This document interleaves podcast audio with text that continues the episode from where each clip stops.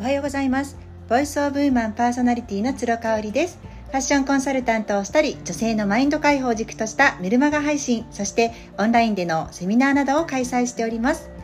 フランスからリモート買い付けをしたアパレルやアクセサリーをラローブフルフルというオンラインショップにて展開しております。詳しくはインスタグラムラローブフルフルをご覧ください。今日は我が家の家事分担についてお話ししたいと思います。我が家は現在長男が10歳次男が8歳ですね。お手伝いはどうだろうさせて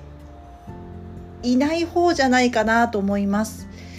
うん理由はいろいろあって、まあ、私自身が3姉妹で育ってね、まあ、女の子だからいろいろ家事は早めからやっときなさいなんていうことを母親に言われてまして特に夏休みとかはもう毎日必ず1箇所担当を持って玄関とかお風呂掃除とかあの掃除をしてたんですよね。うんただね思い返すとなんかそのやらされてる感が私の中で家事嫌いを生んでしまったような気がしていてなのでまあ一人で暮らすようになったりとかね結婚される相手のことを本当にこう助けたいって思う気持ちがあれば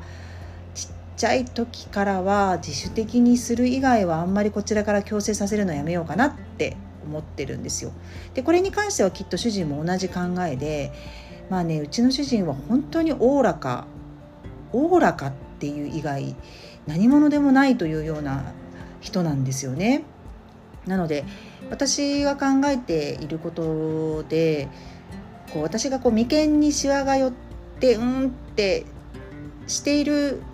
子育ての仕方にはノーを言いますけれどもあのもうね辛いからこうこれもやめるとか例えば習い事やめさせるとかあの無理はさせたくないとかっていうのって本当にいつもウェルカムであの賛成してくれるんですね。でそんな主人なんですけどあのすっごい家事してくれてます。ただあのすごい知ってるよっていうといいよいいなって思われる方いらっしゃると思うんですけどあの何にも言わなくてもしてくれるタイプではなかったと思います。だいぶこれはね私がお願いしたりとか口酸っぱくしていったからっていうのがあるかなと自負しておりまして今でもあのああこれ言わなくてもやってほしいなって思うことはあるんですけれどもなんかもう男性脳と女性脳の違いなのかな？あとやっぱりこう家を守るっていうか家にいる時間も女性の方が長かったりとかするのでその辺りはもう仕方ないというふうに諦めてですねやってほしいことは口に出すっていうのをね必ずやってますね。で今ね2人とも子どもたちが小学校に入りまして送り迎えの必要は習い事以外なくなったんですけれども保育園時代はね毎朝必ず出張の時以外は主人が連れてってくれてました。あちょっと待ってください。こらこらこらこら。じゃそれダメだわ。これ遊ばないね。これ遊ばないね。ごめんね。これ遊ばないね。ごめんね。ちょっと。パパのケーブルを噛んじゃってたのでね。すいません。保育園の朝はね必ず行ってましたね。あのー、やっぱりこう2人とも働いているっていうところの自覚を持ってほしかった。っていうのはありますね私も本当にまるっきり専業主婦なわけではないし家で仕事することも多かったですけれどもフリーランスでしたしねただやっぱりそのあの子育ては2人でするものだっていうのをあのちっちゃい時に子供が小さい時がやっぱ一番大変なんでねお母さんが。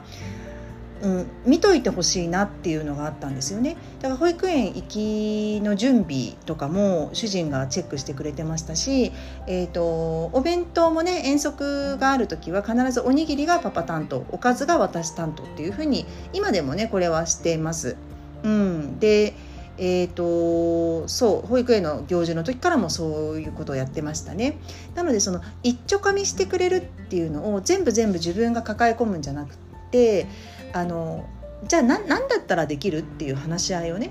したんですよね。そしたらあの出張の時にはできないけれどもで、まあ、朝早くねあの会議がある時とかはできないけれども基本的に保育園って朝7時から空いてるのですごくそれも助かりましたよね。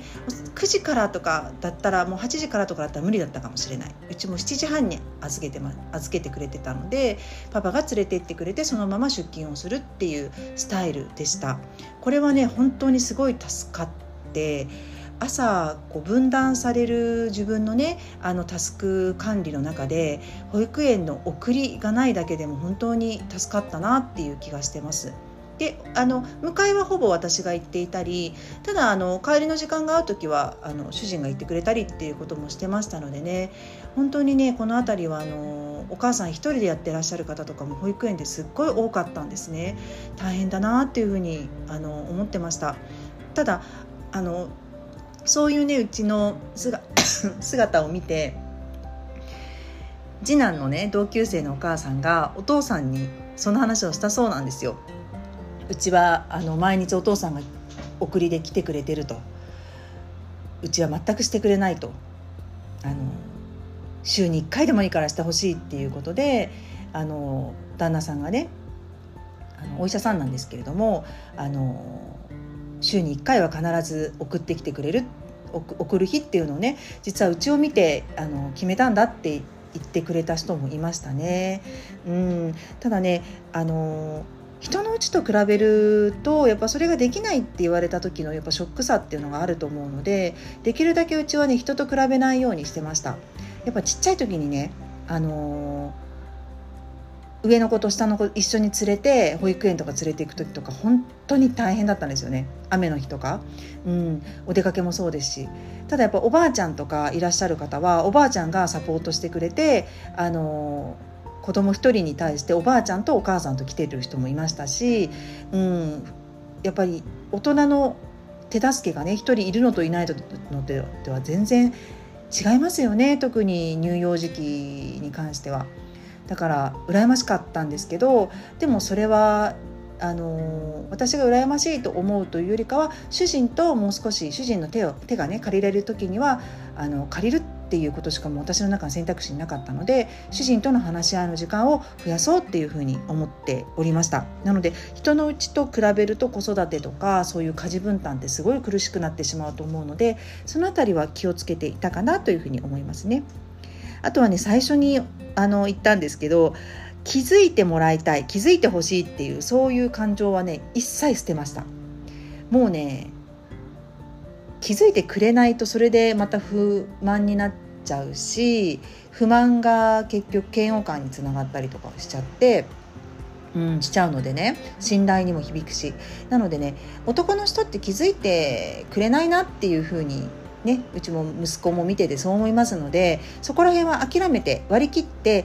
自分がやってほしいことはきちんとリスト化する。で主人もそれに対して嫌だってなったらあのじゃあ私も嫌だからじゃあどうする？じゃあそれアウトソーシングしようかってなってねあの水回りの掃除とか今あの毎月来ていただいてるプロのねお掃除の方に来ていただいてるっていう感じになってます。うん。そうかな。あとはねあの私実は次男が1歳の時に1歳な1歳になった時に、えーと、1週間家を空けているんですね。もう卒入してすぐにあの主人がねあの親友に会いに行っておいでよって言ってフランスに行かせてくれたことがあったんですね。その時長男が3歳次男が1歳っていうねまだまだ手がかかる時に主人がその1週間は毎日えーと、送り迎えをしてくれてました。でその時はね長男が保育園にまだ入れなくって幼稚園だったんですよね。だから幼稚園の延長かなんかをしてくれててまだ年少さんでっていう状態で無理なんじゃないかなと思ったけれどももうね今しか行ける時ないよって主人が言ってくれて、うん、しばらくはないと思うよって言ってくれたんで行ったんですよね。実質5泊7日4泊6日とかそのぐらいだったと思います。だからまあ1週間って言ってもそんな感じだったんですけれども、あのー、すっごく大変だったけどねバタバタしたしやっぱ行かせていただいてよかったしあの時に主人も改めてワンオペ育児の大変さが分かったって言ってたんですよね。大変だったと思いますね別々のところに送りに行かないといけないし迎えに行くのもそんな感じだし、うん、大変だったと思います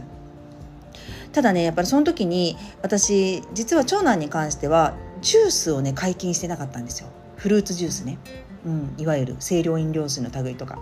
でももう仕方ないですよね。その1週間の間にも解禁されていて結構お菓子も今までダメだったグミとかね。そういうものをこう与えられるようになってたんですよ。でもこれはね致し方ないなっていうふうに思いました。あのお願いをしている間は見ている方がボスなのでマスターなのでそこはね文句を言わないっていうのをねその時に決めましたね。その後もちょくちょく撮影とかで土日主人にお願いして家を空けることがありました。出張とかでもね姉のイベントについて行って名古屋行ったりとか東京行ったりとかしてたんですけどその間はもう致し方なし。もうマクドナルドであってもジャンクなものを3食食べていてももう致し方ないというふうに腹をくくるようになりました。それがねできない人はねきっとやっぱりワンオペをするしかないのかなって、まあ、それかきちんとリスト化しといてね自分で常備菜を作っていって出かけるとかやっぱハードル高くなっちゃうと思うんですよね。だからね私はなんかそこはちょっと割り切って手放した部分ではあります。